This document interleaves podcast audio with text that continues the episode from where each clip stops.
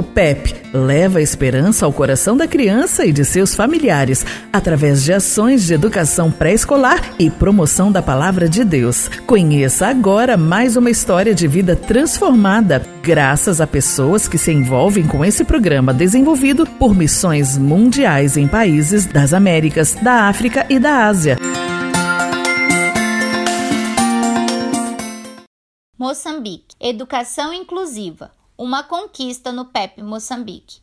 Moçambique é um país que fica no sudeste da África, cujo longo litoral no Oceano Índico é permeado de praias conhecidas como tofo e de parques marinhos perto da costa. No arquipélago Quirimbás, uma faixa de 250 quilômetros de ilhas de corais, a Ilha do Ibo, coberta por manguezais, tem ruínas da era colonial, que sobreviveram desde o período do domínio português. O arquipélago de Bazaruto, mais ao sul, tem recifes que protegem espécies marinhas raras, como os dungongos. Em Moçambique, temos várias unidades de PEP com muitas crianças matriculadas. Dentre elas, há várias crianças com necessidades especiais que precisam ser atendidas para que possam ser incluídas em todo o processo de ensino-aprendizagem. Um de nossos PEPs em Moçambique tem feito um grande esforço para viver a inclusão. A proposta de inclusão surgiu com o objetivo de oportunizar o desenvolvimento intelectual, afetivo e físico das crianças, independente da sua condição física, sensorial, cognitiva ou emocional. Afinal, toda criança tem necessidade e possibilidade de conviver, interagir, aprender, compartilhar e ser feliz.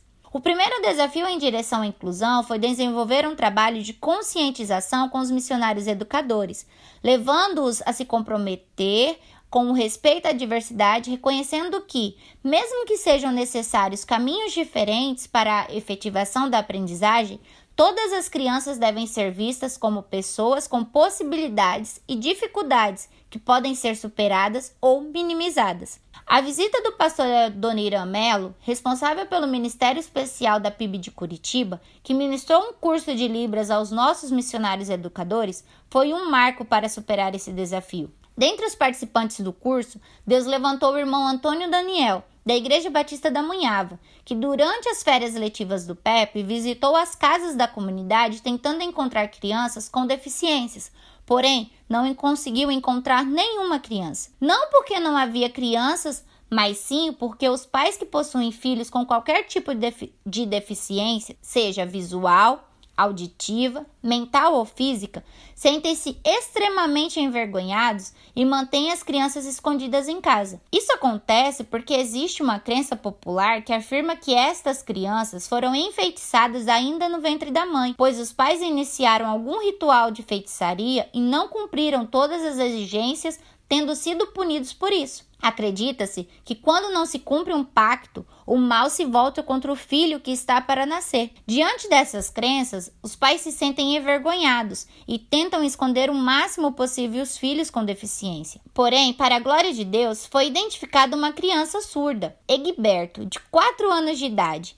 No início, os pais resistiram e não queriam deixá-lo ir ao PEP. Porém, quando perceberam que o filho seria tratado com amor, igualdade diante das demais crianças, mesmo relutando um pouco, aceitaram enviar o menino ao projeto. Não demorou muito e outros pais também decidiram permitir que seus filhos fossem matriculados no PEP. Atualmente, o PEP Flores de Jesus contam com três crianças com necessidades especiais: Egberto, Cleonice e Caetano, todos com 4 anos.